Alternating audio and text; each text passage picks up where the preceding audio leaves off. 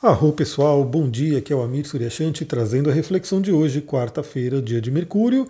Hoje temos aí a lua minguante no signo de Câncer, último dia antes da lua nova. Amanhã teremos aí a lua nova em Leão, bem poderosa, vamos falar sobre isso. E eu diria que hoje é um dia de cura, um dia muito propício para a gente fazer uma energia de cura. E vocês vão entender o porquê. Bom, primeiramente a lua minguante já é aquele convite de desacelerar de olhar para dentro, de rever questões do passado, de acessar a nossa sabedoria interior. Então a lua minguante sempre traz esse convite para a gente e ela acontece todo mês, ou seja, todo mês a gente tem aí essa possibilidade de fazer essa pausa, essa desaceleração para olhar para dentro. A lua está acontecendo no signo de Câncer, vindo de uma lua nova, né, de uma lunação de Câncer, ou seja, convidando muito a trabalhar questões emocionais, questões do passado, questões ligadas à família, até a própria ancestralidade. Então é realmente uma lua muito forte para a cura. E ela faz aspectos bem interessantes no dia de hoje, porque são aspectos com os três planetas transpessoais. Então a gente vai ter aí a Lua primeiramente fazendo às quatro e meia da manhã, já bem cedinho, o que pode influenciar aí os nossos sonhos, a Lua fazendo um sexto com Urano.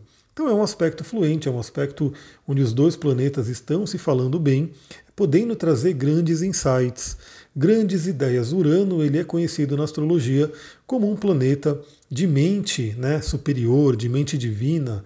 Então ele traz realmente, ele clareia, ele traz um clarão para que a gente possa enxergar as coisas por um outro ângulo.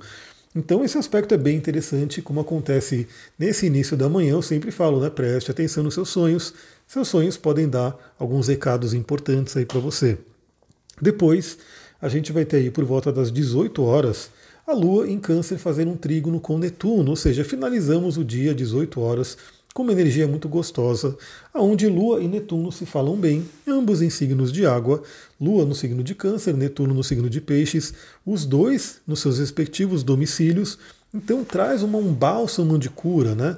traz uma energia bem gostosa, bem fluida, para que a gente possa fazer uma lavagem, né? uma limpeza emocional. Então eu diria que é muito, muito interessante nesta quarta-feira, no finalzinho do dia, à noite, você poder fazer aí algum ritual de limpeza, alguma coisa que você queira, né, para poder deixar emoções negativas, deixar emoções complicadas para trás e abrir espaço para a lua nova que está chegando. Porque por volta das 22 horas, aí já é no início da noite, madrugada, né? É um horário que geralmente as pessoas já estão se encaminhando para dormir ou deveriam estar, né? Que é um ótimo horário para dormir, 22 horas. Eu diria que é um horário incrível porque você vai pegar as duas horas antes da meia-noite, que se transformam em quatro horas, e aí você tem realmente uma, uma recarga, né? uma noite de sono muito produtiva, vamos dizer assim. Você pode acordar mais cedo né? e vai ter o descanso merecido. Então temos aí a Lua confrontando Plutão, fazendo uma oposição ao Plutão, onde coisas muito profundas do nosso inconsciente, do nosso passado, do nosso emocional podem vir à tona. Podem vir à tona através de lembranças, através de memórias que venham, através também de pessoas, de situações, por ser uma oposição, que se apresentam né, e ativam aquelas memórias, aqueles gatilhos. Mas todo o contato com Plutão também é uma grande oportunidade para quê? Para que a gente possa regenerar, para que a gente possa transformar porque essa força está dentro da gente, né? A energia de Plutão, a força de Plutão está dentro da gente, que é essa capacidade de ressignificação, regeneração, renascimento.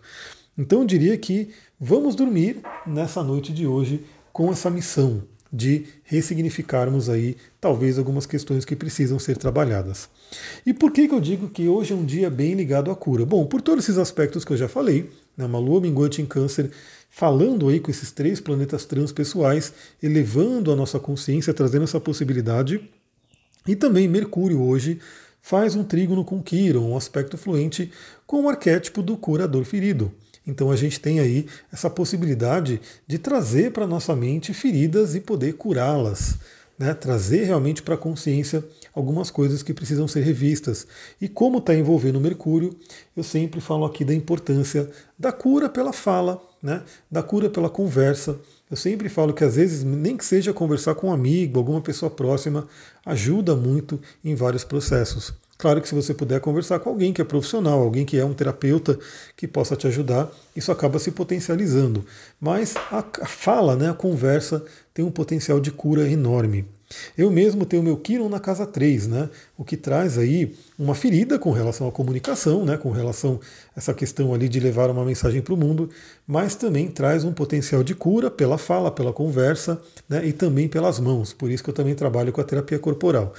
Então, onde você tem Kiron no mapa, traz aí todo esse potencial de cura que você traz para o mundo também. Vale a pena você analisar isso e estudar isso.